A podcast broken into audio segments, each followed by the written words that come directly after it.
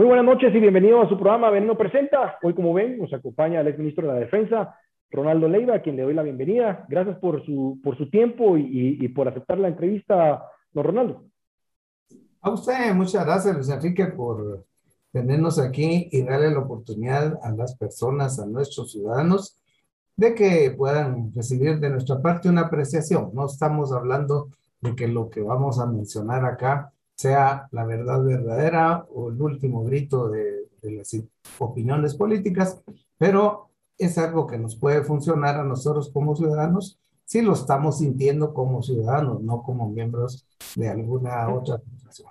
Totalmente, y además le digo, este, eh, eh, don Ronaldo, que, que, este es un tema que casi no se ha discutido, o sea, sí, sí, sí lo estamos viendo en noticias, lo estamos tratando de abordar, y, y, si nos vamos a los antecedentes para que la gente conozca, es que tenemos un presidente eh, eh, cercano, que es el presidente de Salvador, señor Bukele, que es un tipo con muy buena oratoria, o sea, él, se maneja muy bien ante la población, eh, es muy aguerrido, ha tomado decisiones que alegran a la población después de años con esto de las maras, que constantemente someten a la, a la sociedad a, a, temas que no, son, que no son agradables en lo absoluto. Pero el gran problema de todas esas decisiones, independientemente de lo que haga con sus eh, ciudadanos, que son mareros, más reconocidos así, eh, que los mete a las cárceles, que les quita la comida y todo lo demás, este, eh, don Ronaldo, el problema es que pues ahora estamos viendo que se vienen para Guatemala. Y de Guatemala, no estoy diciendo que no se haga nada.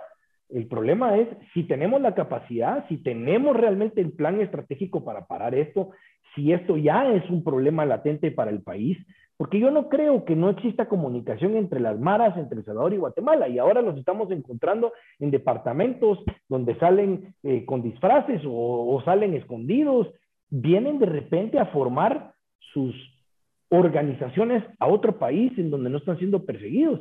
Y yo creo que eso es grave. Pues.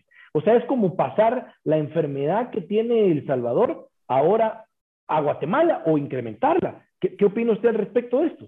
Sí, en todo lo que usted mencionó, eh, yo opino muy parecido a lo que usted mencionaba, en todos los aspectos que se dicen, qué hemos hecho nosotros o qué hemos dejado de hacer. Porque este problema lo dejamos crecer nosotros como guatemaltecos en general desde tiempo atrás.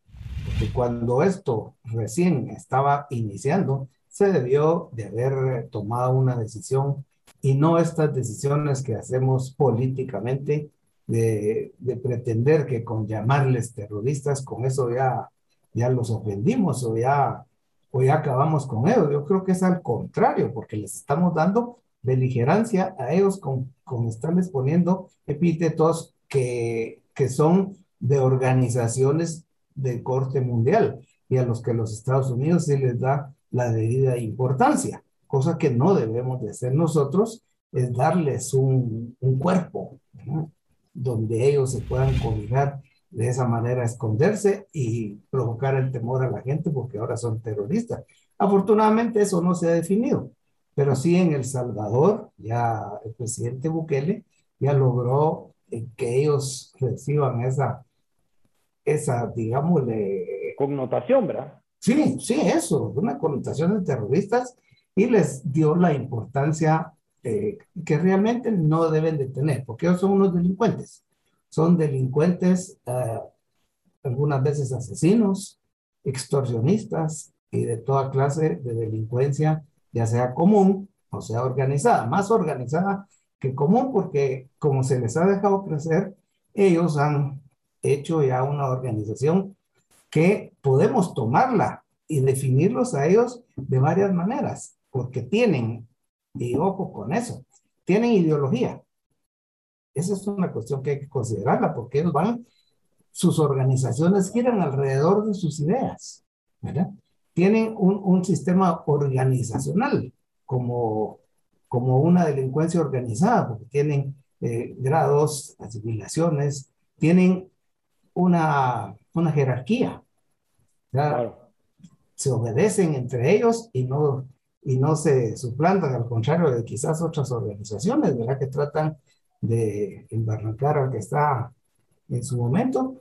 Y además de eso, tienen una fórmula económica que eso es lo que les va dando a ellos cierta, cierto poder y cierta capacidad eh, e, efectuar sus, sus actitudes o sus hechos eh, delincuenciales. Sí, o sea, todo, toda la vida se ha hablado, ¿verdad, Orlando? De que, que esta es una organización que gana millones o si no es billones de dólares, ¿verdad? O sea, como parte de su organización, usted lo mencionaba, un punto adecuado aquí es que la forma en cómo adquieren su dinero es cometiendo actos delictivos, es presionando, es, es simplemente arrinconando al ciudadano con extorsiones, con secuestros, con homicidios, con asalto, con, todo, digamos, todos los, lo, que puede establecerse como delito dentro del Código Penal. Ahora, yo le pregunto a usted, y, yo sé que es un tema político que es difícil a veces abordar, pero qué suave, pues, ¿verdad? O sea, el presidente de El Salvador quiere quedar bien con su población y lo que nosotros usualmente utilizamos bajo el término de migración, que es ante la falta de oportunidad, se fueron a Estados Unidos, ahora podemos llamarle una migración de los mareros probablemente los más peligrosos del Salvador, que no quieren ser capturados, aparecen en los departamentos de aquí del país, en donde, bueno, vamos a ver, fácil. Eh, eh no, no, no, tenemos que tener, digamos, muchos elementos como para decir que seguro están huyendo, quieren hacer de Guatemala el país en donde puedan seguir trabajando a distancia, crear sus organizaciones o terminarlas de pulir en el país, crear, eh, cometer los hechos delictivos. O sea, yo creo que no le está, no hemos visto realmente la magnitud de que esos señores ahora estén dentro del país. Eh, ¿cómo, ve, ¿Cómo ve la decisión de Bukele sabiendo que eso nos iba a pasar a nosotros como Guatemala? ¿Y qué podemos hacer con esta gente que pues no la podemos parar? Se están metiendo por, por lados incontrolables ante los puntos ciegos que existen entre nuestras fronteras, ¿verdad? Pues yo veo la situación, como usted lo, mencionaba, en un inicio político. Recordémonos que él, por mucho que crean los salvadoreños, o hasta nosotros mismos creamos que, que ha tenido algunas buenas actitudes como presidente, no deja de ser político. Y el político siempre está viendo por todos lados dónde están los votos. Y aquí es una ocasión para él que le cae de cielo, por decirlo así, porque al tomar estas actitudes, estas acciones eh, con relativa fuerza, él queda bien con personas que han sufrido a manos de las maras. Y esa no es poca gente porque estos han hecho averías por todos lados. Entonces, ahí tiene la, lo que le ha subido a él como espuma la popularidad, ya sea porque esté tomando acciones que están dentro de la ley o las ha hecho dentro de la ley o están haciendo como, como improvisaciones fuertes y que a la gente, lógicamente, quien ha sufrido a manos de, de un marero o ha sido extorsionado, o le han matado a un pariente, un familiar, lógicamente tiene que decir que está bien, que le parece y que esto siga. Incluso si se hiciera aquí en Guatemala bajo cualquier eh, eh, situación legal, económica o política, también sería, sería bienvenida. ¿Por qué? Porque no han hecho beneficios a la ciudadanía en general. Oigas, en general, porque en lo particular sí tienen su segmento de, de población, que son los, las familias de los, de los mareros que ellos han reclutado, que valga decir que el reclutamiento lo comienzan desde los cinco años de edad en los, en los muchachitos estos y les empiezan a ofrecer a las familias. Entonces es lógico que hayan familias también de, de, este otro lado del espectro y, y, social. ¿Y, qué se le ocurre, qué se le ocurre, don Ronaldo? ¿Qué, qué podemos hacer? Pues, o sea, se puede hacer, digamos, un llamado de atención a través de, yo no sé si es a través del Ministerio de Relaciones Exteriores, se puede hacer un comunicado para decirle a Bukele, mire, compa, tranquilo con lo que está haciendo, porque nos está trayendo toda la gente, o cómo podemos nosotros paliar, prevenir lo que ahora ya no es un problema de El Salvador, sino es un problema de Guatemala. Yo no estoy diciendo que en Guatemala no haya maras, pero se están viniendo ahora las de allá también para acá. ¿Qué cree usted que podemos hacer desde lo diplomático, si es que fuera una forma de abordarlo, o una comunicación directa con el presidente, y, y de repente hacer un plan en conjunto? Eh, y la otra es, ¿cómo prevenimos que nuevos elementos de maras peligrosas en el país con las que no contábamos, ahora están aquí? Sí, eso es ciertísimo porque eh, hemos carecido nosotros como, como guatemaltecos, en general, los gobiernos, en la falta de, de comunicación, de coordinación en cuanto a estos males. porque sí son buenos para comunicarse cosas negativas que pueden hacer ahí en El Salvador y aquí en Guatemala. Las maras se comunican muy bien entre maras. Por eso es que vemos el fenómeno que se, que se vienen del Salvador por cualquier vía, a través de un río, a través de rutas eh, ciegas, a través de cualquier cosa, y encuentran cobijo aquí. Si no, no está la prueba del, del jefe Madero que fue capturado en la zona 5, en una colonia de la zona 5. El que acaban de capturar también porque se estaba atravesando por un río allá en el oriente del país. Entonces, si ellos se comunican, ¿por qué no se comunican en esa vía? Hace poco hubo una, una, un cambio de impresiones o una reunión entre autoridades del Ministerio de Gobernación guatemalteco y las autoridades salvadoreñas. El, el problema es cómo es que pueden conducir esa situación, porque ellos están ordenados de una manera. Y aquí tienen otra concepción de lo que debe pasar. Para nosotros como guatemaltecos, lo importante que debe suceder en esas coordinaciones es poner el tapón.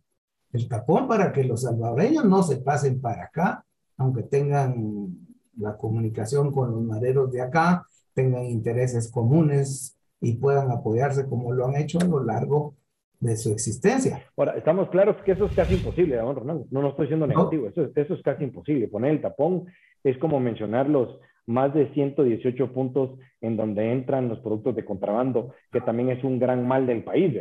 Si entran productos y, y como las balsas de los productos, eh, eh, digamos, que a golpear un sector privado que pague impuestos aquí, no quiero ni pensar cómo se pasan estos maneros se, han de pasar en bicicleta, ¿va? Usted paseando, como que no hay agua. En bicicleta, en, lanchitas, a través del río, en balsas. Es parecido a lo que usted mencionaba aquí, que es como el contrabando eh, de San Marcos para, para México, la Mesilla, en todos esos lugares. Igual, se atraviesan por donde encuentren eh, cabina y no se les puede tapar. ¿Por qué? Si, si eso se pudiera y fuera fácil, no existiría tanta lanchita con, con tubos de, de llanta eh, en ese río, en la, frontera, ¿verdad? No es una cosa tan sencilla porque además de eso hay situaciones que, que han logrado corromper en el tema de que se hagan de la vista gorda, ¿verdad? Eso en el tema del contrabando y en las maras, estas maras, con la plata que manejan, tienen disponen de medios para lograr eh, conseguir el apoyo para, para sus fines, o sea, para trasladarse acá y venir aquí a que les den cobijo. Y, además, y además algo, ¿verdad, Ronaldo? Este, obviamente creo que si evaluamos el perfil de un grupo contrabandista y uno marero, pues obviamente son diferentes, pero ambos están cometiendo hechos delictivos eh, que están más que plasmados en la ley. Eh, aquí vemos pues que, aquí hay grupos de contrabandistas que se dice son grandísimos y no se les entra, pues, porque no se puede, porque es muy difícil, porque son muy grandes, porque son muy peligrosos. Eh, y lo de las maras, pues, eh, pues, la delincuencia común, la extorsión y todo eso, tal vez no lo vimos todos los días, pero la gente de a pie que está viendo este programa dirá, bueno, a mí sí me cayeron para la extorsión, a mí me cayeron en el transporte público, a mí me cayeron en mi tienda. Y ahora, ahora ven en las noticias que también van a llegar los, los, los mareros, no guatemaltecos, sino salvadoreños a cobrar eh, y, y, van a empezar también, o sea, esto es, esto de verdad, eh, quisiera preguntarle, este, don Ronaldo, ¿hemos dimensionado el problema? ¿Estoy yo exagerando? ¿Podemos manejarlo? Mire, no es exagerado eh, la cantidad. Dice que las declaraciones que dio el presidente Bukele allá, antes eran 6 mil, pero tenemos capturados 16 mil. Él mismo dio, dio el número de, que ellos conocen. De ahí suman más de 20 mil. Aquí se decía que eran 16, 7 maderos, lo que probablemente eh, se conozca dentro de lo, las investigaciones hayan, hayan logrado arrojar esas cantidades. Pero que sea eso la realidad, eso tenemos que que confirmarlo bien. Y solo se confirma a través de los hechos que se dan a través de las investigaciones estratégicas que se den y de esa manera eh, probar delitos para que hayan órdenes de captura. Por eso que no van a emitir una orden de captura de 15 mil mareros porque pertenecen a eso. Porque es un delito también, a pesar de que es tan evidente, es delito difícil de probar. ¿Cómo le van a probar a usted que es miembro de algo si, si hasta los que han venido del Salvador se han borrado, se han pintado las, eh, los tatuajes que, que tienen de sus, de sus... Entonces, ¿qué más pueden estar haciendo para evadir el control en cuanto a la manifestación física de, sus cuerpos? Porque eso no es tan fácil de quitárselo, pero sin embargo, ya lo están logrando hacer. Ellos van siempre un poco adelante de lo que la, la estrategia va hacia ellos. Y eso ya hablamos de algunas de las razones que pueden ser, porque ellos también son un brazo, eh, por decirle así, de trabajo de, el narcotráfico, porque son los que venden, compran el armamento, son los que trasiegan, drogan eso, son sus vendedores, eh, mini vendedores, pero de todas maneras están involucrados en casi todos los delitos.